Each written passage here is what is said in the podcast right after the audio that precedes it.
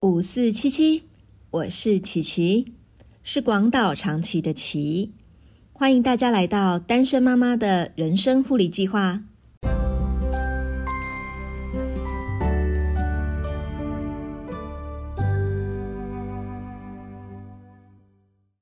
有一次，我经过书店，看到新书排行榜上面有一本书，书名叫做《你这么独立》。一定受了不少委屈吧？封面上的你用的是女字旁的你。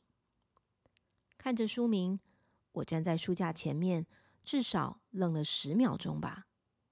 我心里想：哇，这本书的作者实在是太厉害了，竟然想得到这样的书名诶，而且就好像是在跟我说话一样，简直就是写到我心坎里了。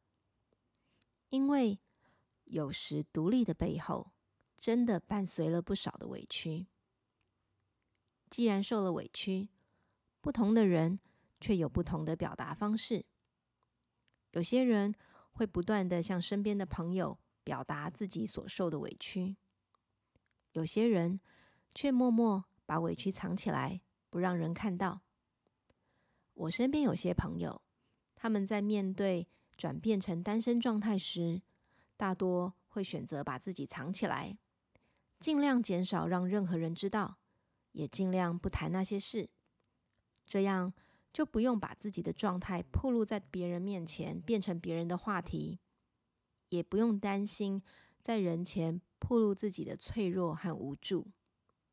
然后逐渐淡出原本的生活圈，减少和原本的朋友联系。在一头栽进照顾孩子的循环中，日复一日，时间一长，就发现自己好孤单，心里有很多压力，很多问题，不知道可以跟谁讨论，也不知道有谁能理解自己的状况和自己一个人承担的压力。最后，感觉自己的生活变成了一座与外界失联的孤岛。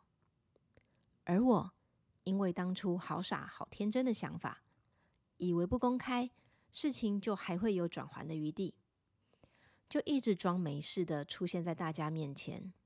直到后来发现，因为共同生活圈的重叠性实在是太高了，只要有人发现怎么都是我一个人在带小孩出入，就会问我最近怎么了？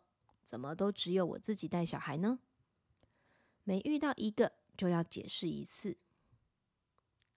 虽然比较起来，我宁愿自己解释，胜过于别人在我背后帮我解释。但后来我觉得，花这一些时间解释这些事，实在是浪费了我人生太多的时间。而且，为什么大家都来问我，都是我在解释和交代呢？我又不是发言人，所以后来才决定。低调的、慢慢的公开自己的状况，省得大家一直问。有听前几集节目的朋友，一定会发现，我几乎每集节目中都会提到朋友的存在。记得刚离婚没多久，还在每个周末喝烧啤、醉生梦死的循环时，在一个周日的早晨，我突然接到一个朋友的电话。他打来就问我在不在家，有没有空，可不可以等一下来找我？我心里想：哈，一个星期天的大清早，你要来找我干嘛？我才想完，就听到他的声音在哽咽。我当下愣在那里，因为我和那位朋友并不是太熟，他怎么会打电话给我？但后来想想。或许也是因为他先打了电话给其他人，当下都没有人可以陪他，他才打到我这边来。那他没有人陪，一定会感到更孤单、更难过吧？所以我就叫他赶快过来，然后把两个孩子整理整理，带着两个孩子，在和他在我家附近的一家餐厅碰面，我们一起吃饭，看看他发生了什么事。其实那时我心里觉得，唉，应该不会有人比我离婚又发现肝脏长了一个阴影，身上又没钱，又要拎着两个小孩，想工作赚钱还没办法好好工作赚钱来的惨吧？后来见面才知道，原来是我朋友失恋了。听他在说他的过程的当中，我也发现，在这个过程中有一些感觉和我自己在度过那个过程时有一点像，所以我很可以理解他的感受和他所遭遇到的委屈。虽然我没有办法为他做什么，但至少我还可以听听他说话，陪他吃顿饭，让他在寂寞孤单的时候。有人可以打电话听他说话。后来那几周，他有时也会打电话给我，跟我说他那些委屈的感觉又出现了，他睡不着，他很难受。这样子持续一阵子以后，很替他开心的是，他有了新恋情，直到现在都过得很好哦。等他走过那段低潮后，他非常感谢我当时对他的陪伴。后来，他在我生活上、财务上和工作上都帮了我不少忙。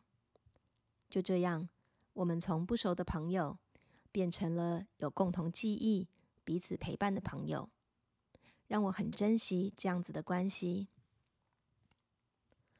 另外，我从学生时代就都有参加教会的活动，身边有许多许多在教会认识的朋友和长辈们。他们知道我状况后，也是不断的关心我、陪伴我，在各方面主动关心我的需要，甚至在我有需要的地方，都主动的提供我协助。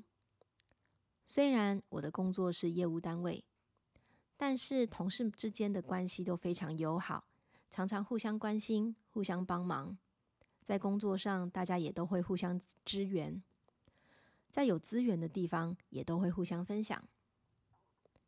同事们知道我状况以后，也都会主动的想到我，协助我，包容我一些起起伏伏的工作状态。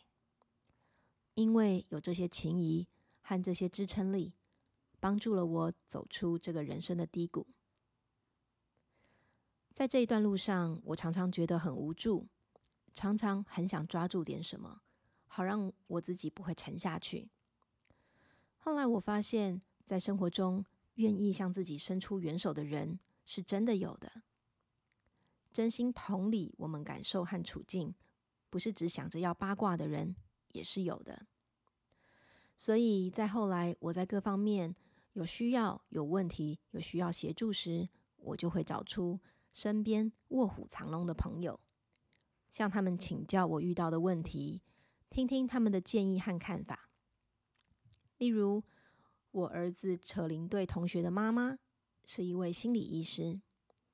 平时我们练习练习扯铃时，妈妈们都会聚在一起陪孩子们练习。大家比较熟悉了以后，我就向他请教一些孩子的心理问题，也从妈妈那边得到了同理和帮助。也有一位啊被工程师耽误的生态老师爸爸，在我儿子投入。很呃，养虫的那几年，帮我带了我儿子去昆虫店帮昆虫换土、买材料了好多次。也有朋友要去美式卖场时，就会问我有没有需要买什么，买好再帮我载到家里来。有些朋友知道我一个人带两个孩子交通不方便，每到寒暑假都会记得约我们出门，然后提议来接我们出门，再送我们回家。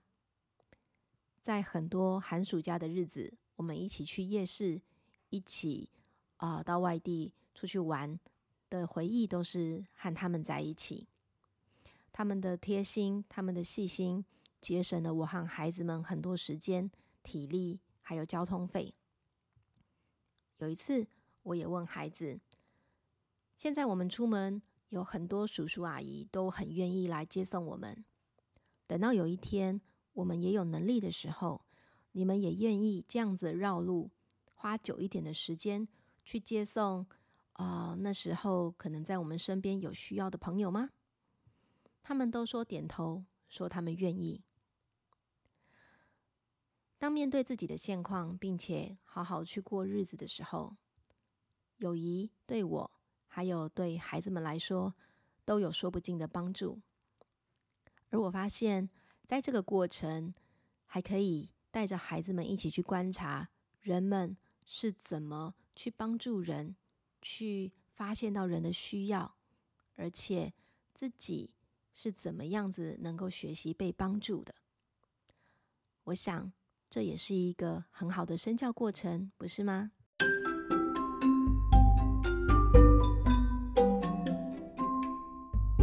今天的护理计划是打开手机和脸书的通讯录，看看那些许久没有联络的朋友有谁，传个讯息问他们最近都好吗？或者是去他们版面，在他们的发文上点个赞，让他们知道你有在关注他们。慢慢的，让友谊回来吧。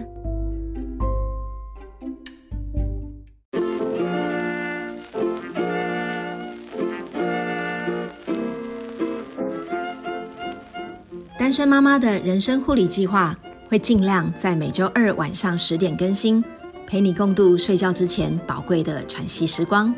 别忘了打开通知，才不会错过更新的时间哦。你也可以追踪单身妈妈的人生护理计划粉砖，我会不定期的更新资讯。你也可以透过粉砖给我一些你的回馈，还有要和我分享的事情。我们下次再见。